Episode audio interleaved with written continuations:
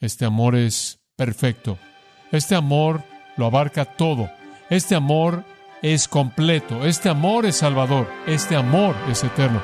Es este amor lo que hizo que Él pusiera su vida por los suyos.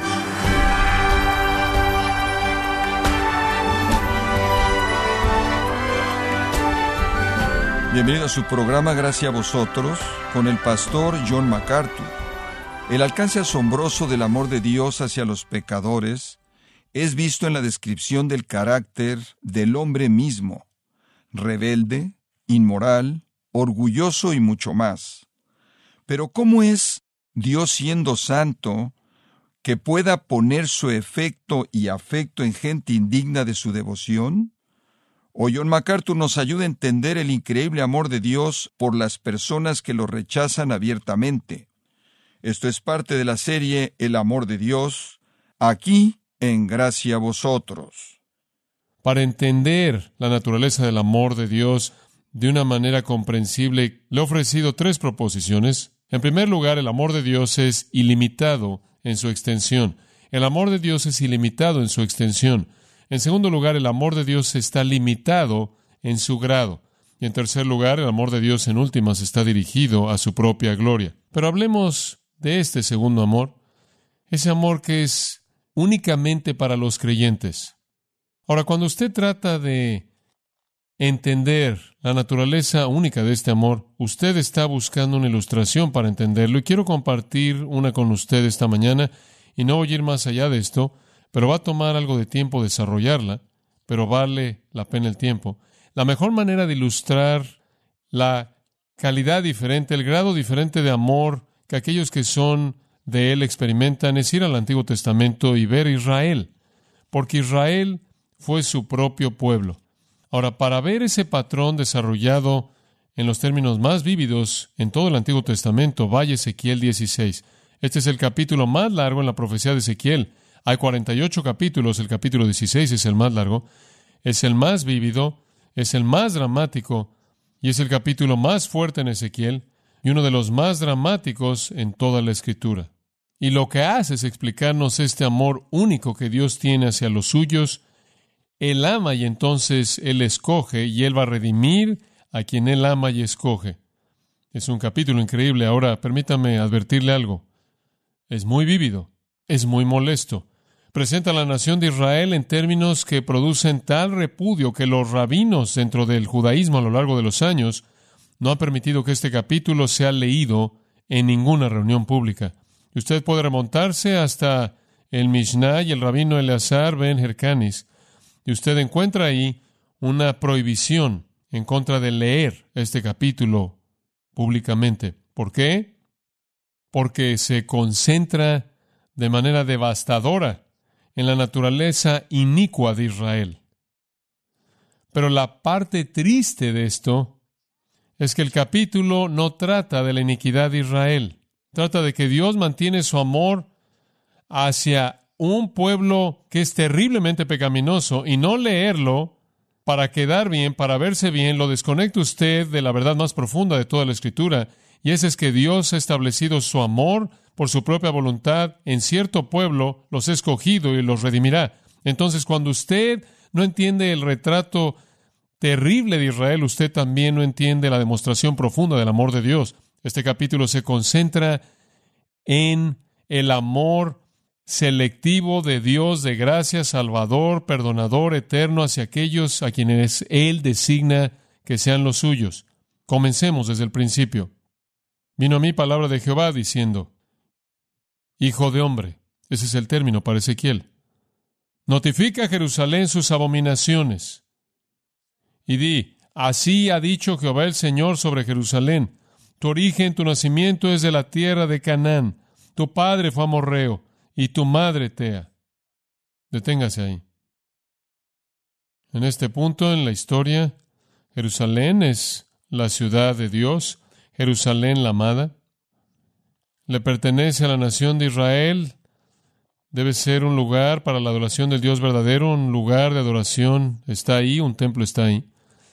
Pero algo trágico ha sucedido.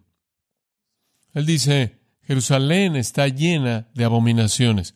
Él se está refiriendo a la idolatría, la adoración de dioses falsos e ídolos. Y el Señor le dice a Ezequiel, tienes que decirle a Jerusalén que sé de sus abominaciones. Y esto es lo que el Señor quiere que diga. Estás regresando a tus raíces porque tu origen y tu nacimiento estuvieron en la tierra de los cananeos y tu padre fue el amorreo y tu madre un etea. Amorreo y eteo son los nombres generales para los que habitaban en Canaán. Simplemente resumen a todas las tribus idólatras paganas que estuvieron ahí cuando Israel llegó. Jerusalén una vez estuvo en las manos de los paganos, y él dice, ustedes han regresado a esas abominaciones paganas, han regresado a ser como solía ser. Más adelante en el capítulo, él va a decir que hay un proverbio que dice, la hija será como la madre, ha regresado a la manera en la que nuestras madres se condujeron, los amorreos y los eteos. Has llenado esta ciudad y has llenado esta tierra de idolatría pagana. Y Jerusalén, claro, es un símbolo para la nación entera. Observe el versículo 4. Y en cuanto a tu nacimiento, el día que naciste no fue cortado tu ombligo, ni fuiste lavada con aguas para limpiarte, ni salada con sal, ni fuiste envuelta con fajas. No hubo ojo que se compadeciese de ti para hacerte algo de esto, teniendo de ti misericordia, sino que fuiste arrojada sobre la faz del campo con menosprecio de tu vida en el día que naciste. Está hablando de Israel. ¿Sabe una cosa? Cuando un bebé nacía y no era querido, le nació una prostituta, ella no podía continuar con su profesión con un bebé en su vida y entonces una prostituta de manera típica tomaba ese bebé y lo dejaba en un campo abierto para que fuera comido por perros y animales salvajes para que muriera. Ella ni siquiera lo lavaba. En esos tiempos antiguos tomaban una solución salina para limpiar aquello que cubría al cuerpo pequeño conforme salía del vientre de la madre. Eso no fue hecho. Con el cordón umbilical todavía colgando del pequeño estómago de ese infante, simplemente fue dejado en un campo y Dios dice, Así eras cuando yo te encontré en Egipto. Nadie en el mundo te quería. Eran un pueblo de esclavos. Nadie se preocupaba de ustedes.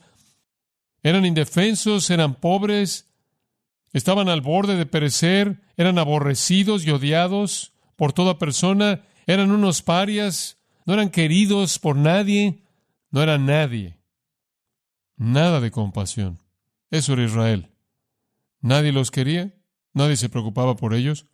Ahora esta es la realidad maravillosa de que Dios decide establecer su amor en ese infante, despreciado, sucio, que fue dejado para morir en medio de un mundo pagano. Él está hablando del tiempo de Israel en Egipto.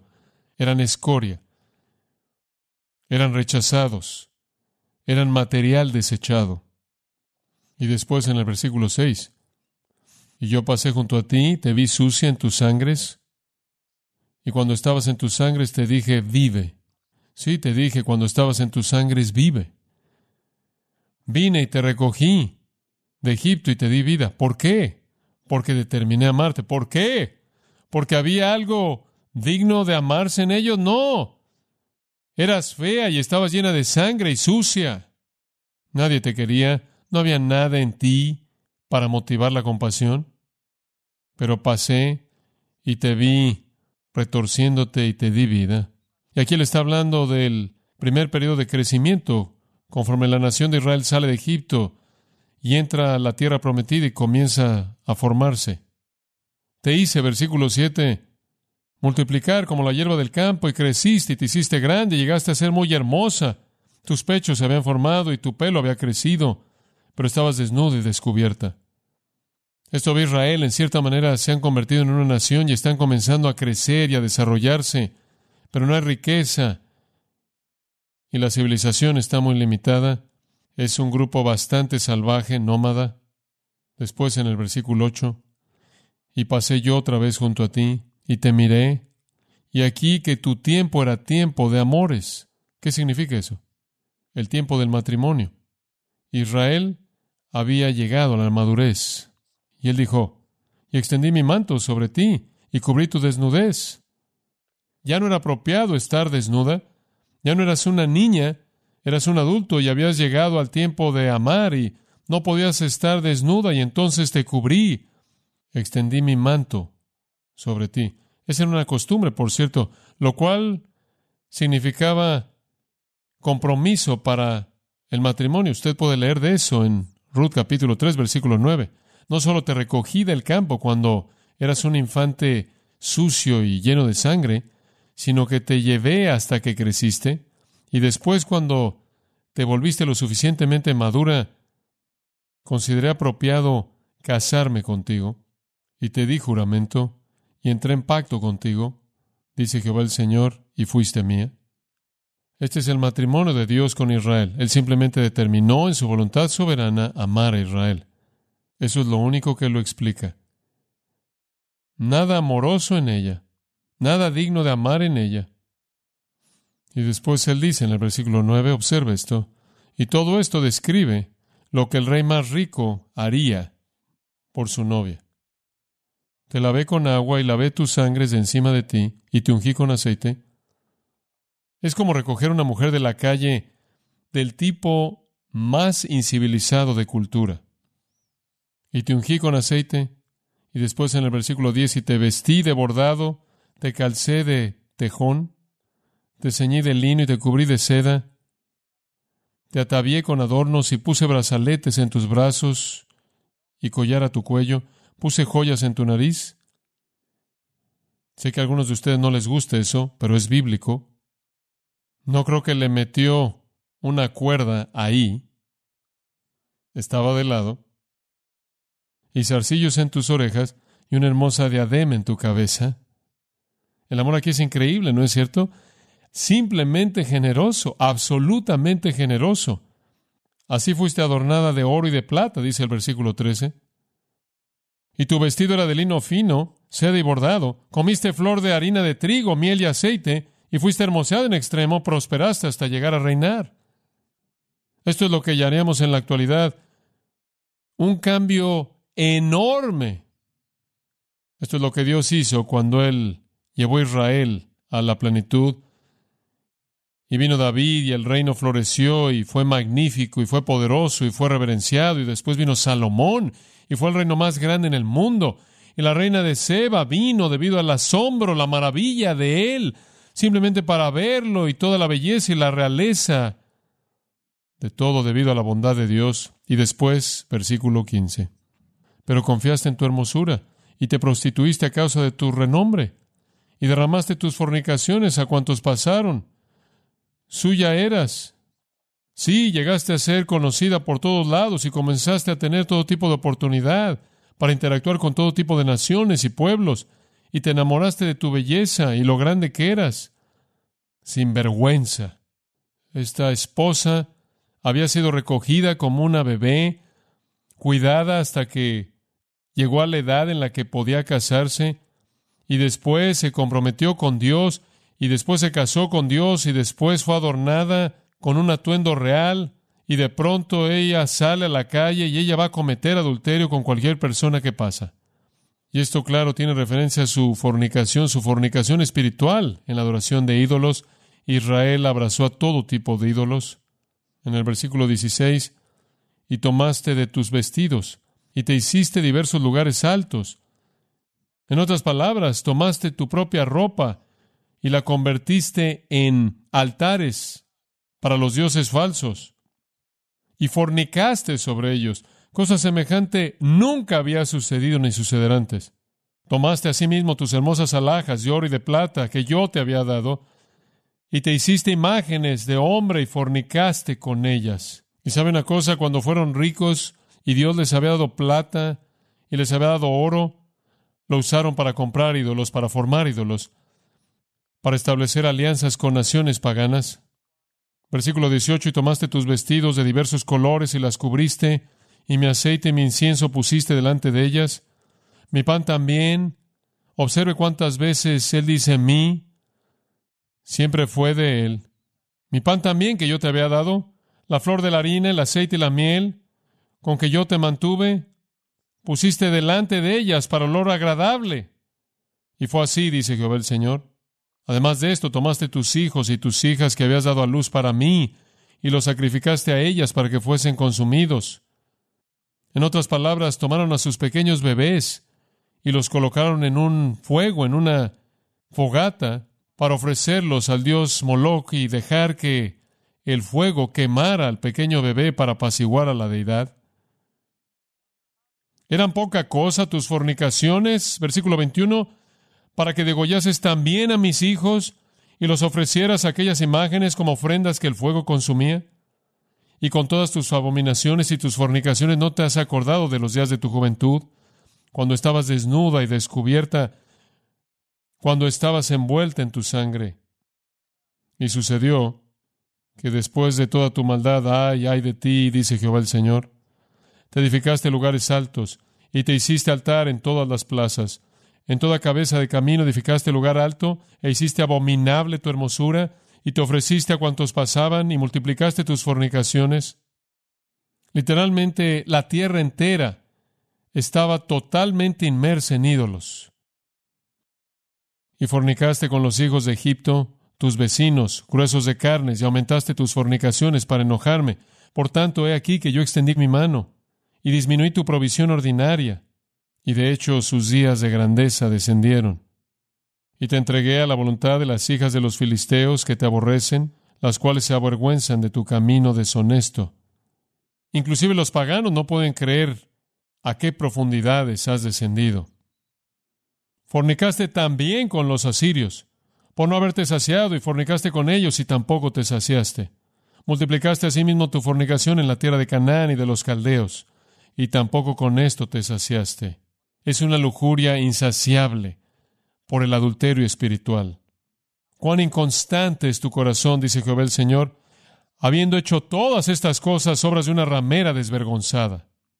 Y después él dice algo que es simplemente sorprendente. Edificando tus lugares altos en toda cabeza de camino y haciendo tus altares en todas las plazas, y no fuiste semejante a ramera, en que menospreciaste la paga. En otras palabras, tú ni siquiera querías dinero por esto. Las rameras lo hacen por dinero. Tú ni siquiera querías el dinero, tú solo querías ser la ramera. Sino como mujer adúltera, que en lugar de su marido recibe ajenos. A todas las rameras les dan dones, mas tú diste tus dones a todos tus enamorados y les diste presentes para que de todas partes se llegasen a ti en tus fornicaciones. Aquí la ramera está pagando a la persona que está buscando a la ramera. De esta manera, el versículo 34, y ha sucedido contigo en tus fornicaciones lo contrario de las demás mujeres, porque ninguno te ha solicitado para fornicar, y tú das la paga, en lugar de recibirla, por esto ha sido diferente. ¿Ve usted el grado al que han llegado? Por tanto, ramera, oye palabra de Jehová. Aquí viene el juicio. Así ha dicho Jehová el Señor, por cuanto han sido descubiertas tus desnudeces en tus fornicaciones, y tu confusión ha sido manifestada a tus enamorados y a los ídolos de tus abominaciones y en la sangre de tus hijos, los cuales les diste. Por tanto, he aquí que yo reuniré a todos tus enamorados con los cuales tomaste placer, y a todos los que amaste, con todos los que aborreciste, y los reuniré alrededor de ti, les descubriré tu desnudez, y ellos verán tu desnudez. Y yo te juzgaré por las leyes de las adúlteras y de las que derraman sangre y traeré sobre ti sangre de ira y de celos, y te entregaré en manos de ellos, y destruirán tus lugares altos, y derribarán tus altares, y te despojarán de tus ropas, y llevarán tus hermosas alhajas, y te dejarán desnuda y descubierta, y harán subir contra ti muchedumbre de gente, y te apedrarán y te atravesarán con sus espadas, quemarán tus casas a fuego, y harán en ti juicios en presencia de muchas mujeres, y así haré que dejes de ser ramera y que ceses de prodigar tus dones.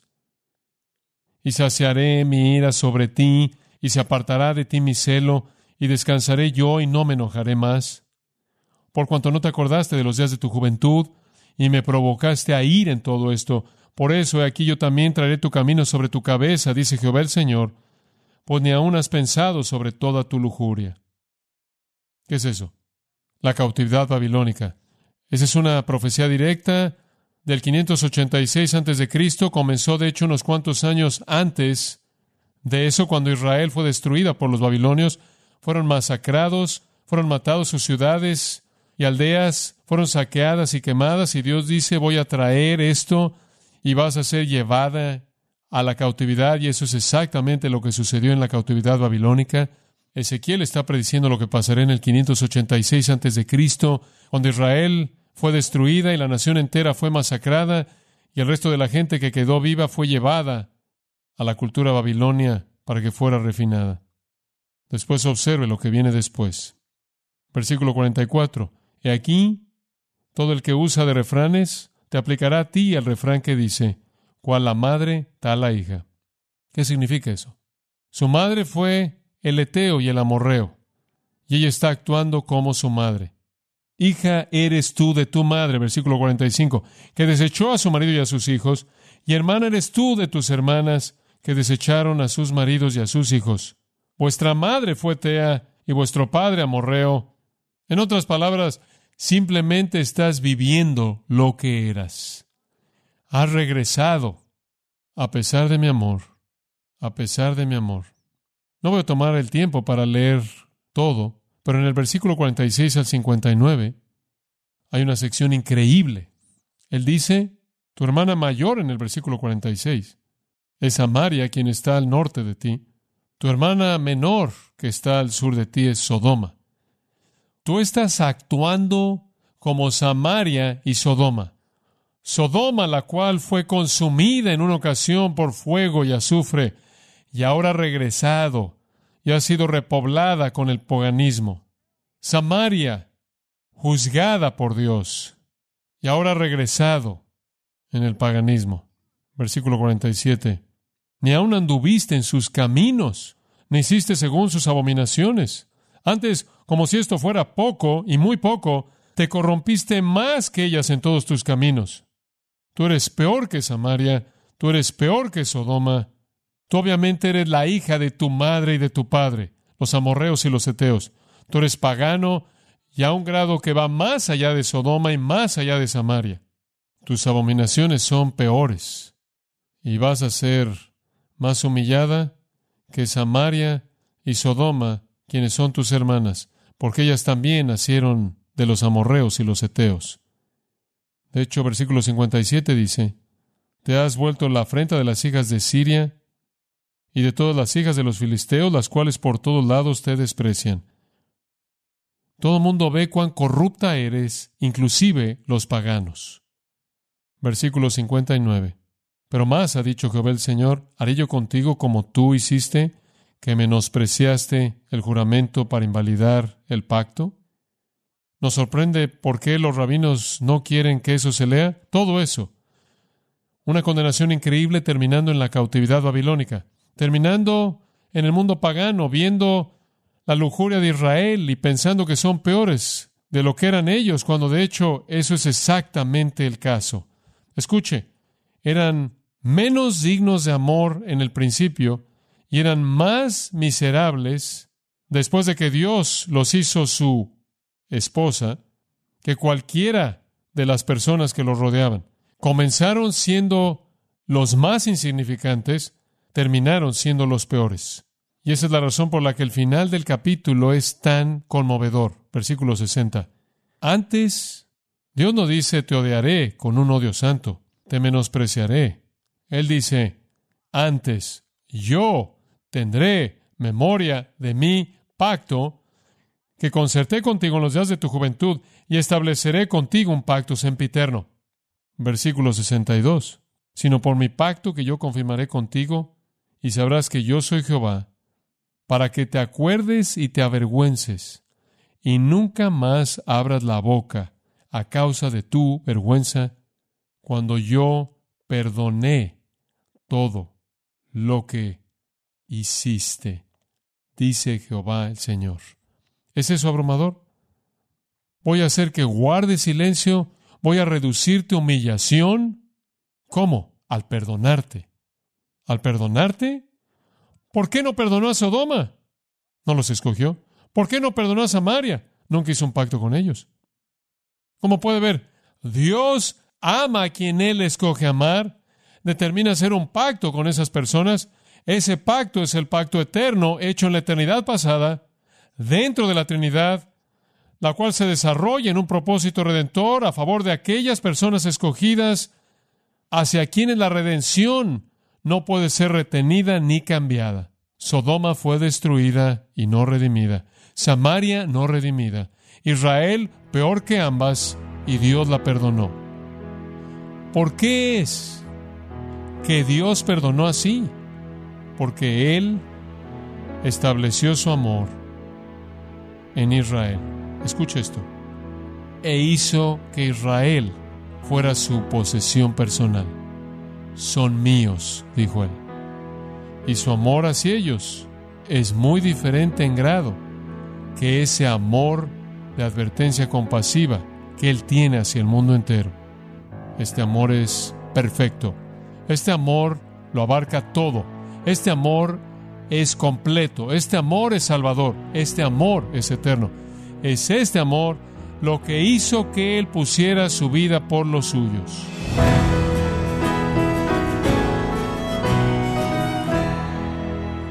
John MacArthur nos recordó que las relaciones humanas saludables comienzan con una relación correcta con Dios y con una comprensión precisa de su palabra. Esto es parte de la serie El amor de Dios, aquí en gracia a vosotros. Y quiero recordarle, estimado oyente, que tenemos a su disposición el libro De tal manera amó Dios, escrito por John MacArthur, donde nos lleva al corazón mismo de Dios.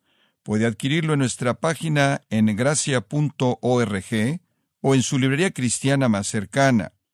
Pero también quiero recordarle que puede descargar todos los sermones de esta serie El amor de Dios, así como todos aquellos que he escuchado en meses, semanas o días anteriores, animándole también a leer artículos cristianos relevantes en nuestra sección de blogs en gracia.org.